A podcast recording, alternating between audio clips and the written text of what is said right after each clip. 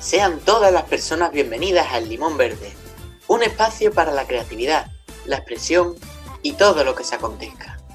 Yo soy Carlos.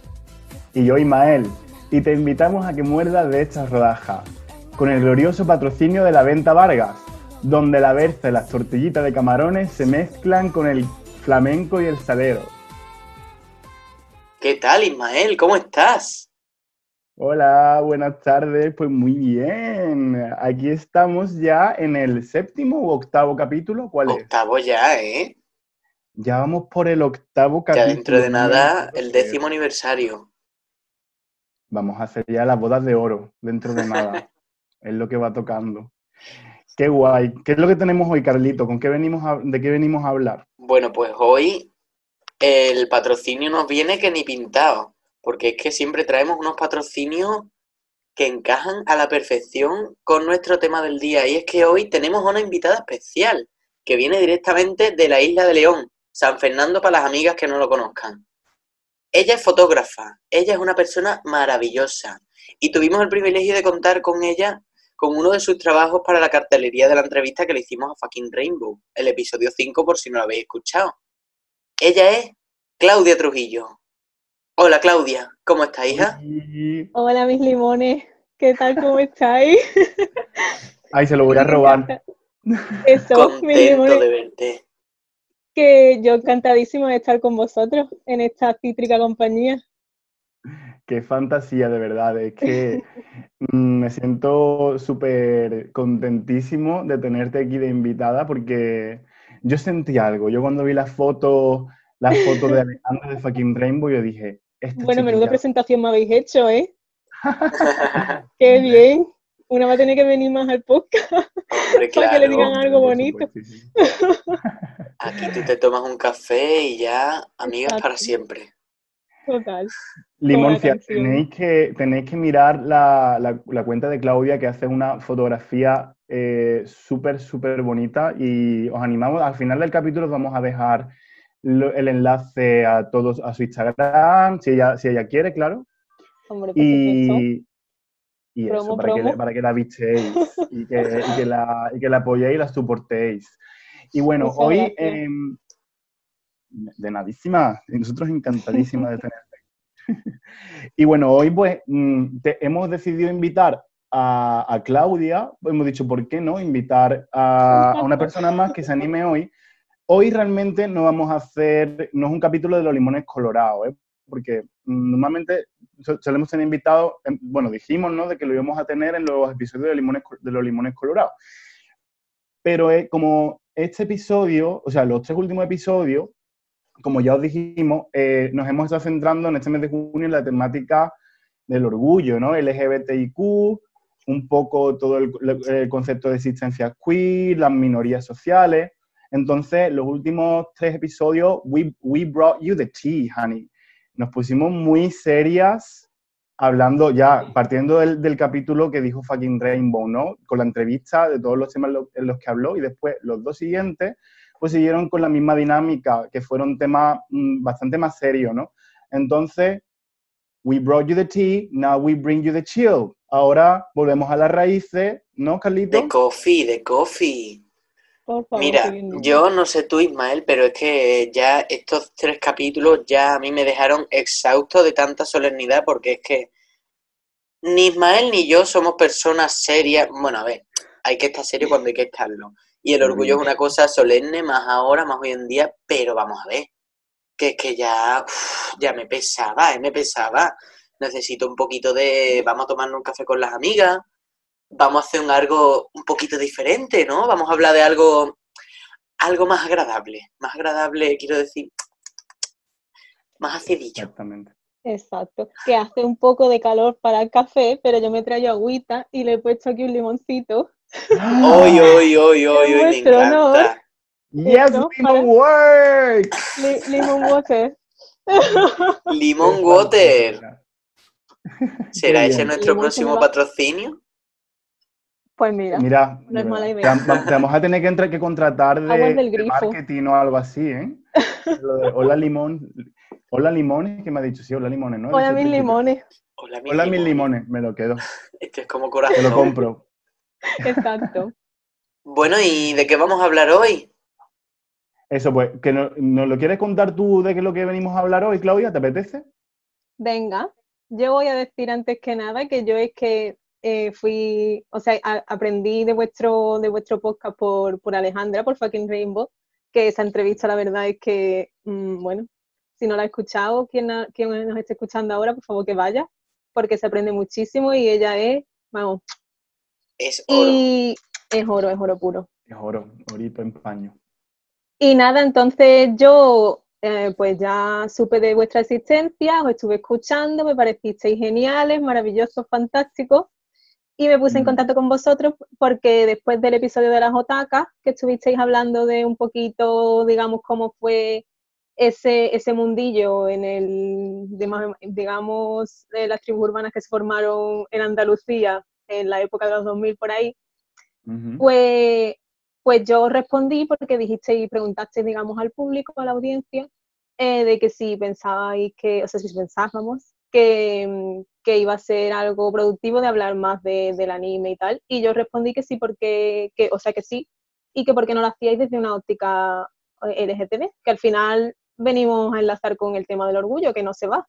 Aquí el mes del orgullo vamos a hablar del orgullo todo el tiempo. Entonces, pues, pues eso, y sobre todo mm, lo enfoqué de una vista del punto de, de ver eh, cómo Sakura, cazadora de cartas, que la echaban en la banda, como ya todos sabemos, ese Mm. programa que todos los niños andaluces venerábamos, pues, pues formó una parte muy importante en nuestra, en nuestra infancia. Y creo que pues es algo bastante digno de, de escuchar y de hablar. La banda, ¿eh? Qué, qué increíble. Y Sakura, y Sakura cazadora de cartas, precisamente, que es principalmente del anime mm, o animación, ¿no? Que nos vamos a centrar hoy, viniendo de la raíz del, epi- del episodio de las Otaka, como bien has dicho tú, que por cierto, nos vas a quitar el trabajo porque hablas mejor que, bueno, por lo menos que yo. Habla. Hija, aquí la tercera limoncia. tortura. Pero sí, sí, hoy venimos a hablar sobre todo precisamente eso, de, bueno, un poco de la representación LGBTIQ, el orgullo, desde una óptica, ¿no? Así un poco eh, queer, eh, de cómo se ha representado un poco, en este caso no solamente venimos a hablar, del, sobre todo vamos a hablar de anime, pero también un poco de, en fin, de animación y de y lo que es en, en- en la- lo que es toda la, toda la media, películas, mm, libros, sobre, pero sobre todo anime. Y sobre todo nos vamos a centrar en Mm. Sakura Cazadora de Cartas. Que, que por cierto, Sa- Sakura Cazadora de Cartas no es un anime que abiertamente, porque bueno, hay muchos géneros de anime, ¿no? Y después, eh, dentro de esos géneros de anime, hay géneros que son abiertamente LGBT o que encajan. Exacto. por ejemplo, Claro. está el yaoi, que lo comentamos en el episodio anterior, que el yaoi es relaciones chico por chico, y está el yuri, o Shoujo Ai o algo así, no me acuerdo, que es chica por chica, pero Sakura no, no se, no sé, como que no se vendía así, ¿no? Pero venimos a hablar de eso hoy, porque tiene muchas cosas. Entonces, vamos a explicar un poco para los que no sepan de qué iba Sakura, por ejemplo, Carlito, tú. Bueno, pues ¿puedes explicar Sakura, de mira, yo lo tengo fresquito porque la verdad aquí en Lisboa me he puesto al día con la última temporada y estoy súper triste porque mm, tiene que haber una continuación y ahí se ha quedado. Pero bueno, Sakura, cazadora de cartas, va sobre Sakura Kinomoto, una niña muy adorable que, que va al colegio y pues tiene a su amiga Tomoyo.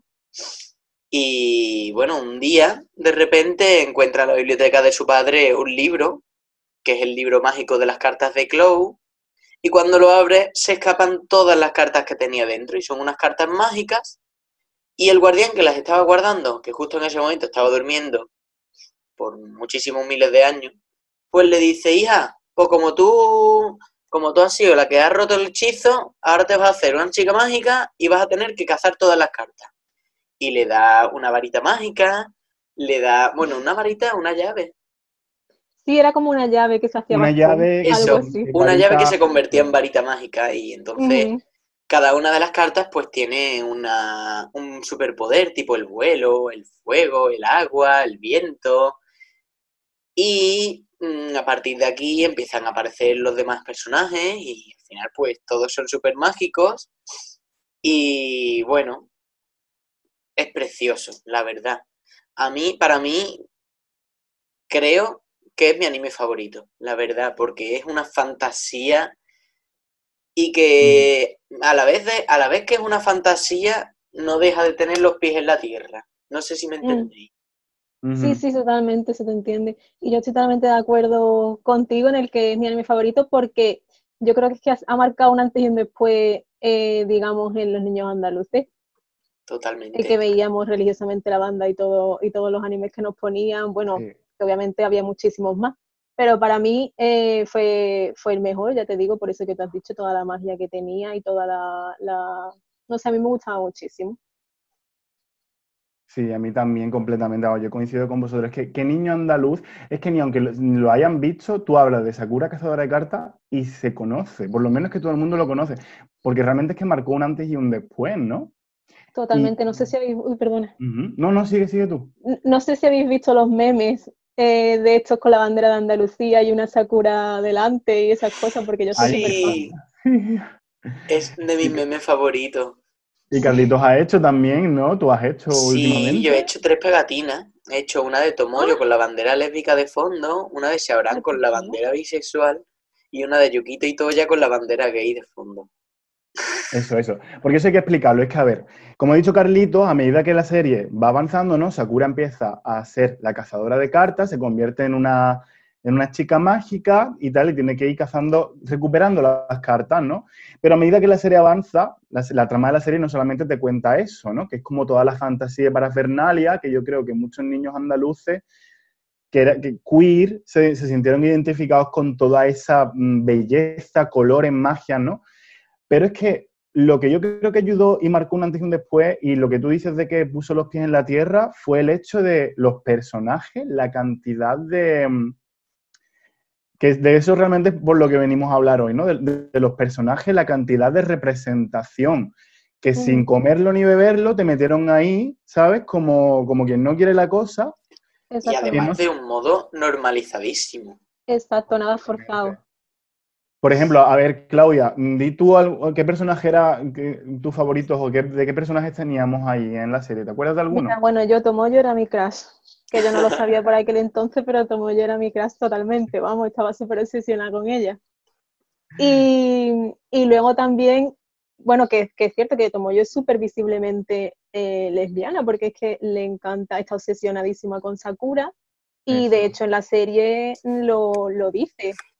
Lo que pasa es que no se lo dice, no se lo dice a Sakura en sí, pero sí que hay una conversación, no me acuerdo exactamente eh, cómo, qué es lo que decía, pero como que Sakura le preguntaba que, que sí, que era muy difícil no decirle los sentimientos a una persona que quería y tal, y ella decía, sí, es muy Mm. difícil, en plan como que la miraba, Es y, y es súper triste esa escena. Es súper triste. Tomo yo le estaba la- Tomo- Tomoyo le lanzaba pullita a Sakura durante toda Sí, la bueno. puta serie y Sakura ni Todo. se, ni se coscaba. Todo el tiempo, sí, sí, sí, totalmente.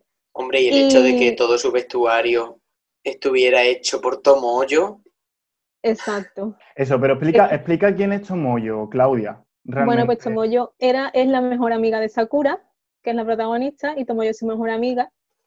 Y, y desde el primer momento se entera de, de lo, de lo de los poderes de Sakura y todo, y está totalmente al tanto de todo lo que pasa. Y ella le ayuda, de hecho, en sus aventuras y tal, y le hace todos los trajes, que es una costurera, vamos, que la niña con 7 años, 8 años, bueno, ves. 10 por ahí no tienen, ¿no? La niña hace unos vestidos que más quisiera, vamos, ya un poco tiene, no sé. Y, y nada, y, y la verdad la es que eso tienen una, tienen una relación muy bonita porque es como eso de admiración, pero por otra parte Sakura mm, valora muchísimo a Tomoyo y la quiere muchísimo también, y eso se nota. Mm, completamente. Y bueno, ya ese- ella Sakura, ella Tomoyo, ahí tenemos ahí ya un referente, que a mí lo que me gusta es la naturalidad, como dice Carlitos, con la que se, con la que se manifiesta, ¿no? Como que los niños, es como que lo da, las niñas lo dábamos por hecho y no... mm, a veces, Exacto, eso. no sé qué os pasaba a vosotros, pero a veces como que me, se me hacía un poco raro, en plan, Sí. esto no es como un poco, no sé, de dónde viene este, este cariño tan, que ya era ca- casi que sobrepasaba, ¿no? Y tal. Y era, yo creo que todos éramos un poco conscientes, pero a la vez no. Y después había otros tipos de personajes, por ejemplo, eh, Lee, Lee Shaoran, que es otro personaje que viene mucho más tarde, que al principio tiene una relación de, de odio completo con Sakura, se odian a muerte.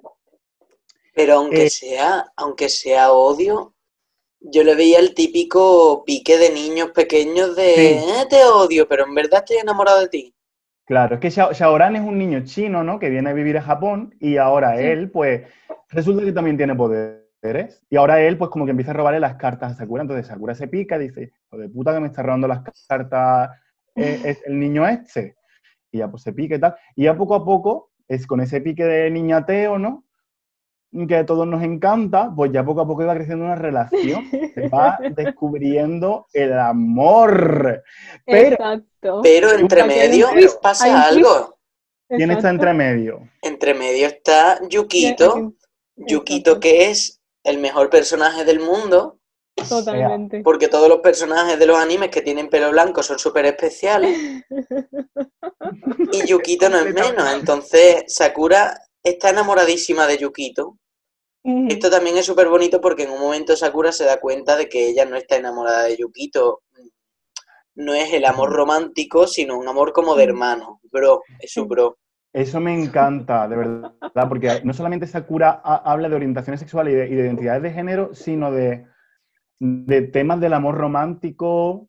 eh, Y que hay muchísimos tipos de amor. familiar. Eso, bueno, yo estuve, he estado leyendo porque me he estado documentando, como ya vosotros sabéis, oh, encontré un ensayo, la verdad que es súper bueno, de una muchacha de la India eh, que analizaba, digamos, pues las identidades de género y las orientaciones sexuales en, en Sakura, y la verdad es que está genial, y no sé si lo vais a poner luego un link o algo, pero... Qué maravilla. evidentemente que lo Sí, vamos sí, a poner. sí. Y, y luego de- eh, decía que en una entrevista que se le hizo a una de las autoras de, de Sakura, que se llaman Clamp, en- Ujú. son unas cuantas, pues tienen la- las siglas de Clamp. De Clamp. Las clamp.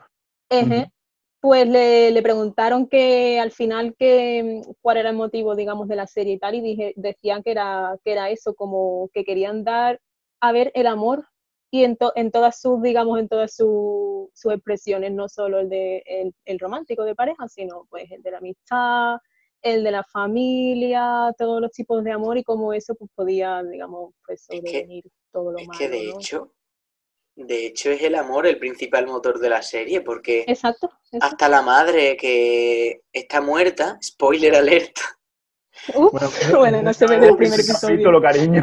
pero quiero decir, la madre está muerta pero se presenta en forma de fantasma y se ve eso, el amor de la madre, el amor de, de lo- de los hijos, del padre, todo, La pérdida, lo que, lo que es la pérdida para un la niño. pérdida, el desapego. Exactamente. Y los, roles, y los roles de género, porque el padre de Sakura es un profesor de universidad de arqueología, pero es un amo de casa de 10 que cocina, que, que- que es un amor de persona que no tiene miedo de mostrar eh, a- o sea, afectividad de una forma no normativa. Y eso es algo súper importante para los niños. Y, creo que a los niños andaluces como que...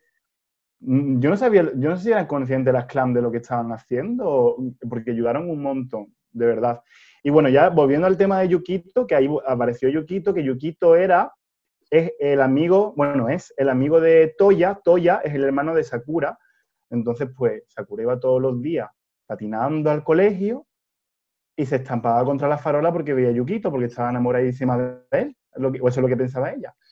Y después, ¿qué es lo que, pa- qué es lo que pasa? A ver, no de los dos, decirme, ¿qué, qué pasa con Shaoran ahí? Que eso es lo importante, el niño este.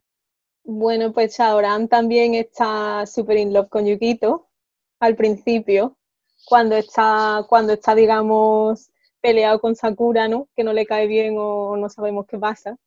Eh, también cuando ve a Yukito, pues parece como que muestra signos de enamoramiento total, ¿no? Se pone colorado, eh, no sabe qué decir, eh, se bloquea y eso. Entonces, eso, eso es una de las cosas cuando tú has dicho antes que si nos parecía raro o algo tal. Yo me acuerdo de cuando era pequeña viendo eso, eh, pensando, uh, en plan, o sea, le gusta Yukito y le gusta Sakura. Yo no sabía que eso podía ser, Claro. ¿sabes? O sea, que me abrió, digamos, el mundo de la bisexualidad, me lo abrió el Shaoran Lee este. Y, y no, no tenía ni idea, y eso la verdad es que es muy importante, como estamos diciendo con todo, digamos, con todas las referencias. Y, y ya te digo que es un- eh, porque se ve muy claramente y de forma muy natural. Es que es muy fuerte, ¿eh? Ay, Sí. por cierto, inciso, uno de mis memes favoritos, no sé si lo habéis visto, que ver, sale Yukito en su, en su porche limpiando, en plan barriendo, y sale Sakura patinando y dice Yukito, Sakura, ¿dónde va? Y dice, ardía. ¡Ah! No lo he visto. Es que Por favor, creo todos los que tengáis, mandármelo. Sí, sí, por favor, sí. a mí también. Es que yo creo que Sakura y Andalucía Es, esa unión de Sakura y Andalucía No. es que me tiene súper una- enamorada, de Es que verdad. es el imaginario. súper- deberíamos hacer una asociaciones, la asociación eh, de Sakuronas andaluza o algo así, de verdad. Porque Sakurona, anda. Sakuronas, las Te lo compro. Sakuronas, sakuristas. Sakurona pero- andaluza. Pero fíjate, es muy fuerte. eh, entonces, desde la óptica LGBT, todos los referentes que tenemos ahí, tenemos a Shaoran, bi. Tenemos Mm. a Yukito, que luego más tarde, Yukito, el amigo de Toya, vemos cómo está con el hermano, con Toya, ¿no? Y que se van todo el día para el cuarto, esos dos en el cuarto, estaban todo el día, traca, traca, traca, Todo el traca, día. Jugando todo a las cartas. jugando las cartas. Lo que pasa es que de pequeño éramos inocentes y no sabíamos lo que pasaba entre bastidores, pero Exacto. se, se da Bueno. a ahí de que... Algo que vi, algo que vi que luego pensé, vale, en verdad lo he pensado yo más de la cuenta.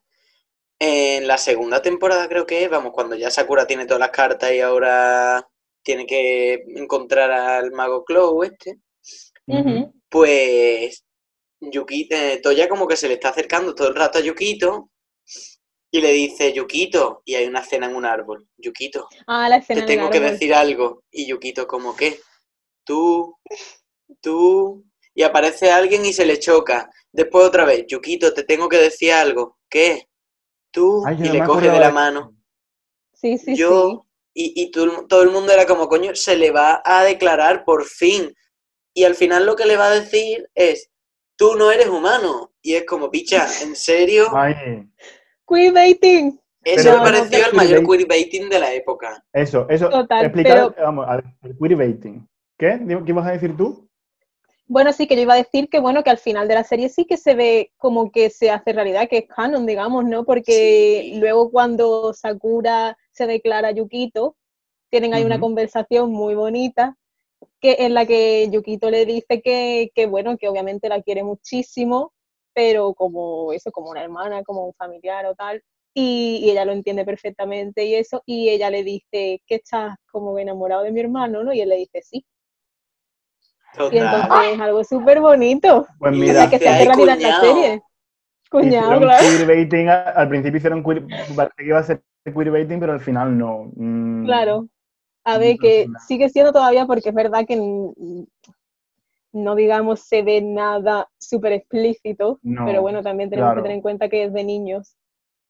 Claro, Claro, y claro. también que Sakura es una serie a la que poco se le puede echar en cara.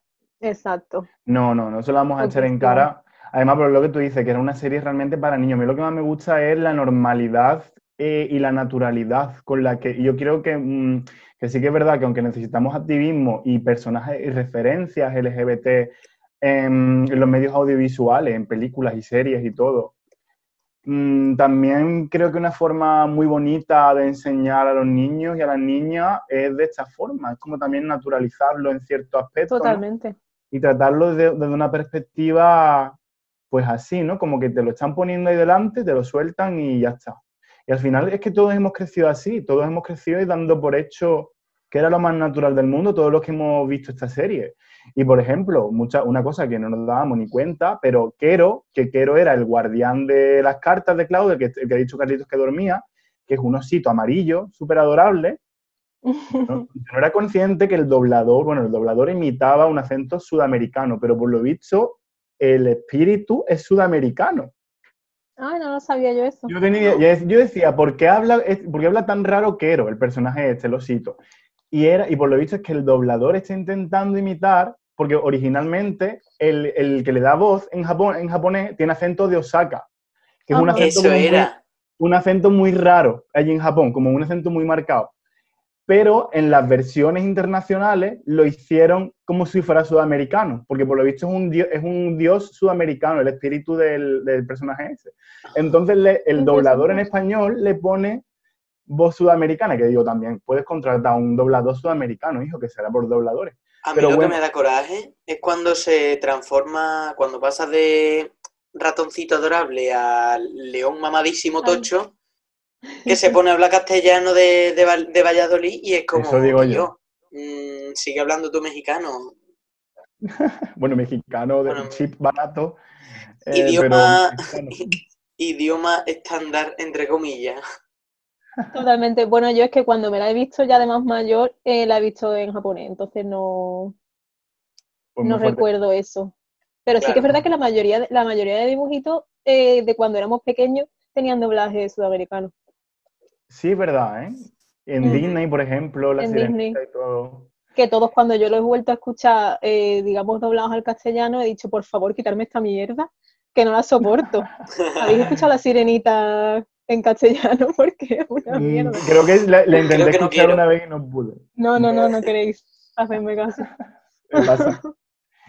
Pero sí, qué fantasía Sakura, cazadora de cartas, cómo ha ayudado, en plan, tenemos ahí a Shaoran, Vi, después Mm. Toya, que, bueno, no sé, mm, sí, me imagino que sea que como gay, después Tomoyo, lesbiana, eh, y no, ahora mismo no caigo en más personajes, bueno, ya Toya lo supuestamente es bisexual porque también tiene una Es relación bisexual, ¿no? con la, con la profesora Es verdad. de, Es de verdad, Sakura.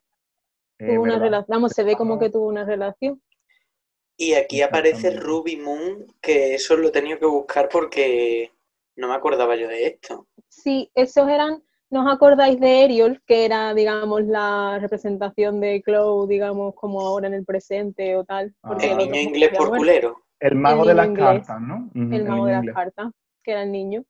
Pues ese vi- vino con dos personajes, uno que era, no me acuerdo cómo se llamaba, Spy o algo así, que era como pequeñito también, El gatito, ¿no? blanquero. claro, y otro que era pues un, como con apariencia humana. Pero, pero en la serie dice que no, que, que no es humano. Entonces como que dice, dice una frase que dice yo no soy humano, no tengo, no tengo género o algo así. Porque le, porque le dijeron, ¿por qué te vistes de mujer o algo así? Y dijo, es que no soy humano, no tengo género. Entonces eso también te deja un poco como, oh, no tiene género, ¿esto Qué qué, qué es? Sí, entonces también Claro. como representación, pues no sé, yo en el, en el artículo que leí decía como que era, que podía dar a entender que fue una persona intersexual y que tiene atributos, digamos, femeninos, como que ligera feminidad, ¿no? Pero O no gender fluid, sería- claro. gender fluid, sí, no se, sabe- se sabría en verdad a lo mejor si es no binario, pero- porque claro, como al decir que no es humano, pues tú sabes. Pero puede ser eso, como, como la representación pues de la no binariedad y tal. Madre mía. Qué guay. Pues que nos podríamos llevar superimportante hablando. Sí, sí, sí. Es que mira, este tema es como, ¿ves? Ya, ya vamos por I-24. Ah. Y es que nos podríamos llevar, mm, eh, yo qué sé, mi- mm, horas y horas hablando de esto, pero Totalmente. para ir terminando en plan, Sakura en definitiva ha sido un anime súper importante, pero evidentemente hay muchísimos más animes y tal. Eh, que cabe destacar. Algunos de ellos, por ejemplo, eh, yo, yo así por mencionar rápido, Sailor Moon, que yo creo que Sailor Moon también es un, es un anime bastante referente, noventero y conocido, que gente que a lo mejor Totalmente. de mucho anime puede conocer. Eh, ya ahí entramos en el rollo del Majo Soyo, que es el que lo que estoy explicando en el capítulo de las Otaka, que es el manga de chicas mágicas, ¿no? Como un poco Sakura. Y aquí eh, se nos podemos sentir identificados, que esto lo, lo dijiste tú, lo apuntaste tú, Claudia, y me pareció muy interesante, el imaginario queer, el imaginario colectivo para los niños andaluces, bueno, y para todos los niños en general, que, que hemos crecido con todo lo que es el sojo y toda esta mm, fantasía. Totalmente. La Guerrero Sailor, mm, todos esos, esos colores, esa, esos amanieramientos, esa, esa forma de expresar. Después también Sí, había muy queer. personajes muy queer, y después había personajes queer, había dos guerreros, Urano y Neptuno, Sí. que eran abiertamente novias, Sí. abiertamente. ¿No? Bueno, quería mm, traer, ahora que estamos hablando de Sailor Moon y eso, algo de lo que me fijé el otro día, En la escena ballroom, cuando se hace el Vogue y todo eso en el, en el baile, Sí. eh, hay muchísimas veces que se rescata la imagen de Sailor Moon porque es que, eh, de hecho, tú buscas Vogue Femme eh, concurso. El primer vídeo que te parece es una persona vestida de Sailor Moon. Y hay muchísimas personas que se visten así porque es que Claro, es la máxima representación de la fantasía. Claro, totalmente. y- Hay y si te- muchísima gente queer que, que Sí. se siente muy representada con ese tipo de, de cultura. Claro. sí. Y es un, es un referente estético y como tú, y como tú dijiste del imaginario. Y si te fijas, la transformación en guerrero de, de Luna, de, de, bueno, de todas las guerreros, es Sí. muy vogue el baile, como el, el- Sí. es, muy, es muy moviendo las manos, todo muy amanerado, todo muy... Totalmente, que podríamos, eso podríamos, podríamos investigar si es verdad que se ha inspirado ellos en, en la escena ballroom, obviamente, porque. Completamente. mm, qué guay eso, ¿no? Sí, sí, sí. ¿Qué más mangas o animes tenemos? A ver, alguno que podáis mencionar. Uh, no sé, Teníais vosotros el de Yuri on Ice, ¿no? Que ese yo no lo he visto, pero me ha Yuri parecido Ice. también súper guay Ah, de... sí, Porque Yuri sí que yo he escuchado mucho de ese, que lo que pasa es que lo tengo pendiente. No sé si vosotros Ujú. lo habéis visto. Yuri on Ice es muy bonito, la verdad. Pero a la vez también tiene un poco de queerbaiting, creo yo. Eso es Sí, lo que había escuchado yo. Explica, explica, Carlitos, qué es el queerbaiting, porque no sé si quedó Bueno. claro en el otro episodio, a ver que la gente un poco lo entienda. En el episodio anterior hablamos del queerbaiting, pero un resumen rápido es, imaginemos, en una serie, en una película, hay un chico, hay otro chico, y ahora se conocen y se ve que se gustan, se ve a leguas que se deberían liar y todo el mundo, wow, se van a liar, se van a liar. Y ya cuando están en su clímax, en el máximo exponente, llega una chica que se enamora de uno de los dos chicos, se lían y el otro como, bro, estoy súper feliz de que tengas novia, tío, qué bien. Y es como, venga ya. Y estas cosas pues las hacen para mantener al público LGBT, pero a la vez para que el público, el público hetero, el público más, más Sí, rancio, hetero. por así, entre comillas, más rancio, Totalmente. pues Te van a tirar diga piedra. que me la tiren. Que, ¡Ea! ¡Tira la copa! Que eso que, para que diga la gente, ah, bueno, Claro, Me gusta. porque sabemos que hay muchos detractores de, de esto, de la representación queer en, en, la, en cualquier tipo de escena, vamos, ya sea audiovisual o lo que sea. exactamente. Totalmente. También podría ser, no hace falta siquiera que venga una persona, digamos, un tercera persona, sino que simplemente mm, no pase nunca nada. No se llegue a hacer, digamos, realidad la, rea- la relación o lo que sea. Claro, Exactamente. algo así. Entonces, entonces, como que mantienes a la gente LGBTIQ como entretenida y tal, y le estás ayudando un poco de fanservice, por así decirlo, los estás contentando, pero sí que llegue a ser explícito para que no moleste a la gente que es hetero y que se va a sentir ofendida, básicamente. Exacto. De hecho, en Yuri on Eh, Ice, Ujú. en Yuri on Ice suceden cosas.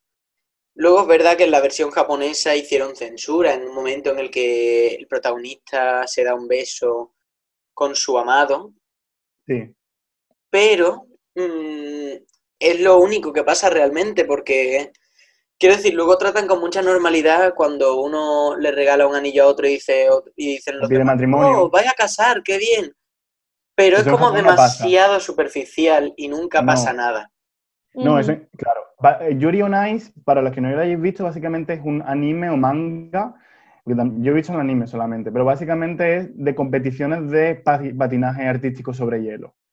Entonces, mm, vamos a ver, en el mundo del patinaje artístico sobre hielo, mm, va- vale que sí que es un mundo que es muy también amanerado.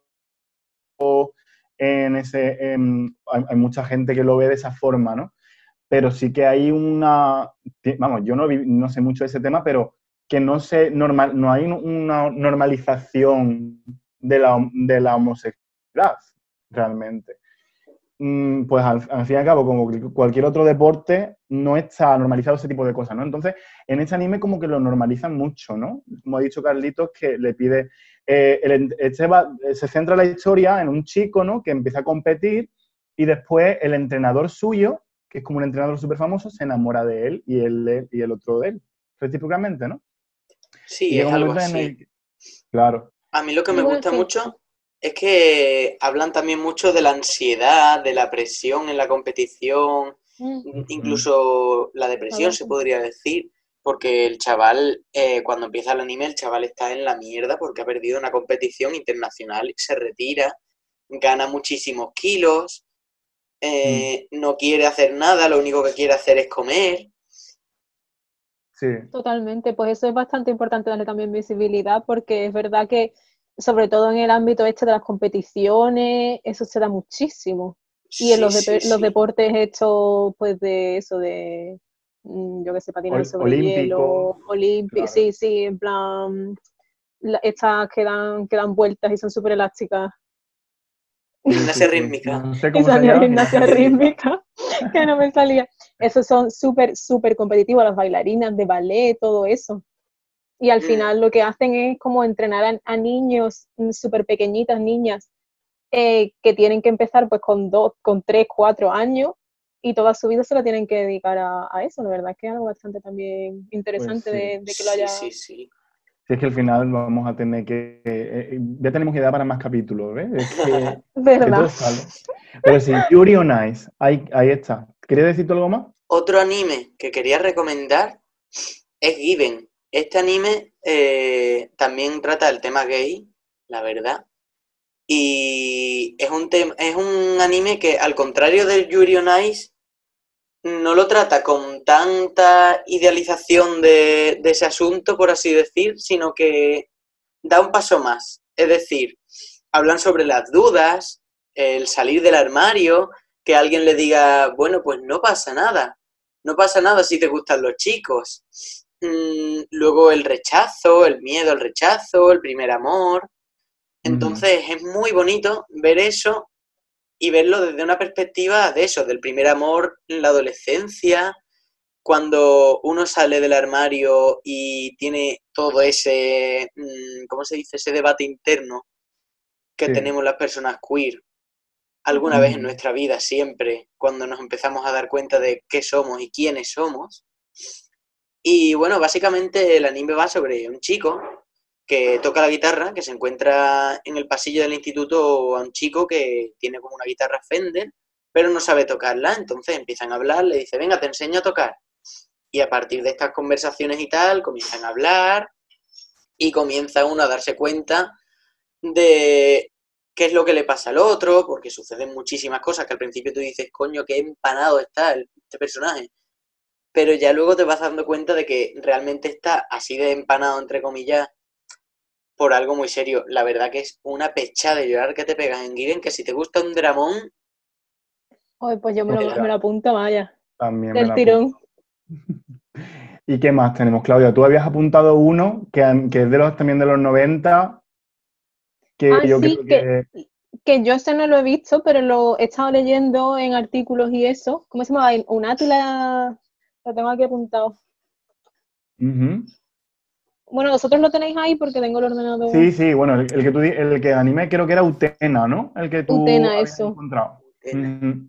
que lo referenciaban como, como eso, como que daba muchísima visibilidad queer y, y de una forma súper normativa, o sea, no, no normativa, sino normalizada. Casi nadie era hetero, por no decir nadie, creo, en el, en el anime. Y eran la Sí. mayoría bisexuales, decía.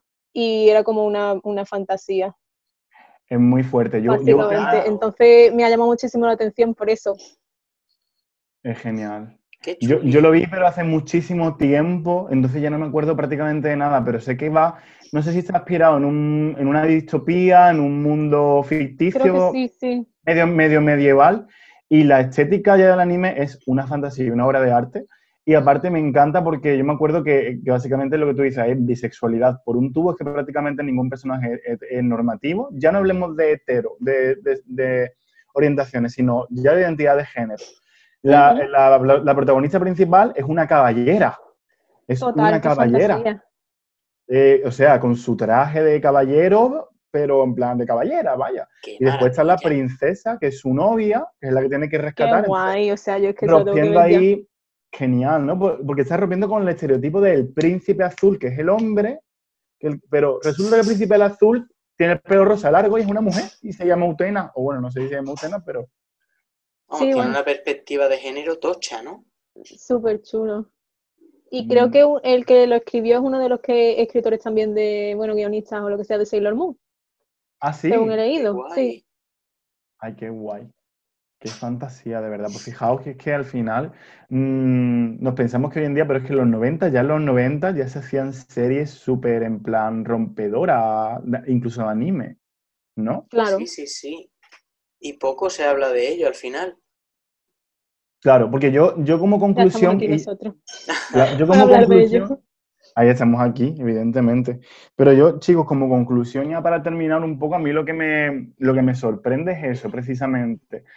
De, que es lo que estábamos hablando antes de empezar el podcast, de cómo, mm, lo que yo os había comentado, de cómo la cultura nipona, ¿no? Que es una cultura que realmente, que ya lo estuvimos comentando en el episodio de las otakas, está a años luz de que todavía tiene muchísimo, bueno, como en todos lados, que es lo que has dicho tú. ¿no, Claudia? Que en Sí, todas las claro. todos los medios, en todos los países del mundo sigue habiendo muchísima LGBTIQ-fobia Ujú. eh, y no hay representación eh, todavía de, de- de- de nuestro colectivo lo suficiente, vaya, es que no Ujú. hay. Y me sorprende, bueno, a ver, me sorprende que siendo Japón un país que realmente todavía es muy homófobo, eh, bueno, ya transfobo ni te cuento y ya lo que sea, que, que existan estos géneros, ¿no? Que están abiertamente incluso a- como el, el yaoi, el yuri y estos animes y estos mangas, que bueno, que en cierto modo lo que estuvimos comentando antes, que, que es un poquito como el pinkwashing, el capitalismo que se adueña un poquito de la industria del manga y del anime y todo, pero bueno, que al final, de una forma u otra, contribuye, ¿no? ¿Qué pensáis vosotros de, de esto para ir, para ir terminando? Sí, yo creo que totalmente. Mm, Bueno, el otro día estuve leyendo mm, acerca de lo kawaii y lo adorable, todo eso es muy fuerte. Eso nació a partir de la Segunda Guerra Mundial, que Japón estaba en la mierda. Y dijeron, tenemos que reinventarnos. Y la manera de reinventarse fue crear mascotas, cositas adorables, animes, mangas y, y muchas cosas ahí reforzando lo adorable para ser un atractivo.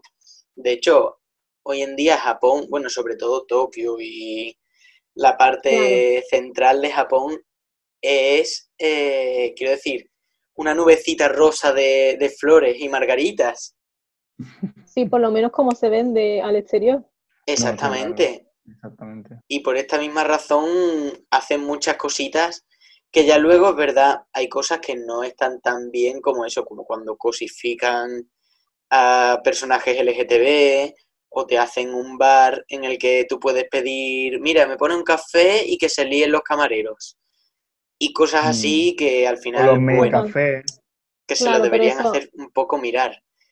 Exacto, pero bueno, que eso lo tenemos en todos lados. Exacto, pero animes como los hechos por las clan, por ejemplo, como Sakura, o como los que hemos hablado antes, al final eso son cosas que se hacen desde la resistencia. Y como dijo nuestro amigo Chentasai, hay que hacer ruido. Totalmente. Exactamente. Hay que hacer mucho ruido, sí, sí, sí. Yo Hay- opino igual. Eso te iba a preguntar a ti, si hay algo que Sí, sí, que, que opino, que opino igual que vosotros en, en el sentido de, de la visibilidad, sobre todo porque es eso, para empezar la época en la que, en la que estábamos, que no es la misma que ahora.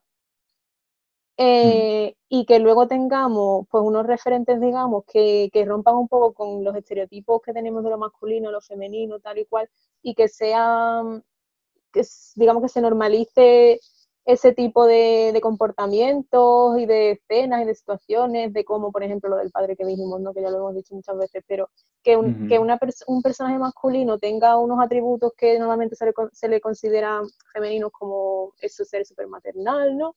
Eh, digamos muy cariñoso, mm, fregar, tal y cual.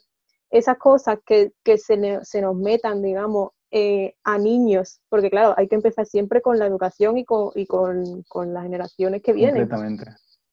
Entonces, que eso, digamos, sea algo que, que se nos metiese, pues yo lo veo bastante positivo. Es verdad que, que claro, que como en todo hay- mucha mierda, en, en todo, ¿sabes? En el anime hay muchísimo machismo también, pero igual que hay machismo en esta, en, eh, por ejemplo, tú te ves una película de España, te ves una película de Alemania, de- en cualquiera. O sea que, que eso porque está estructuralizado y está institucionalizado y ya eso lo, lo sabemos bien. Y entonces me ha parecido muy interesante lo que has dicho de la resistencia, porque es verdad, tenemos que seguir resistiendo desde donde podamos. Completamente. Exacto. Pues sí, sí. Y lo que tú dices, ya para terminar, eso que, que está en todos lados. En todos lados tenemos, por ejemplo, el queer coding, que básicamente el queer coding es poner de malos a la gente, a, a personajes como villanos. Por ejemplo, en Disney pasa mucho.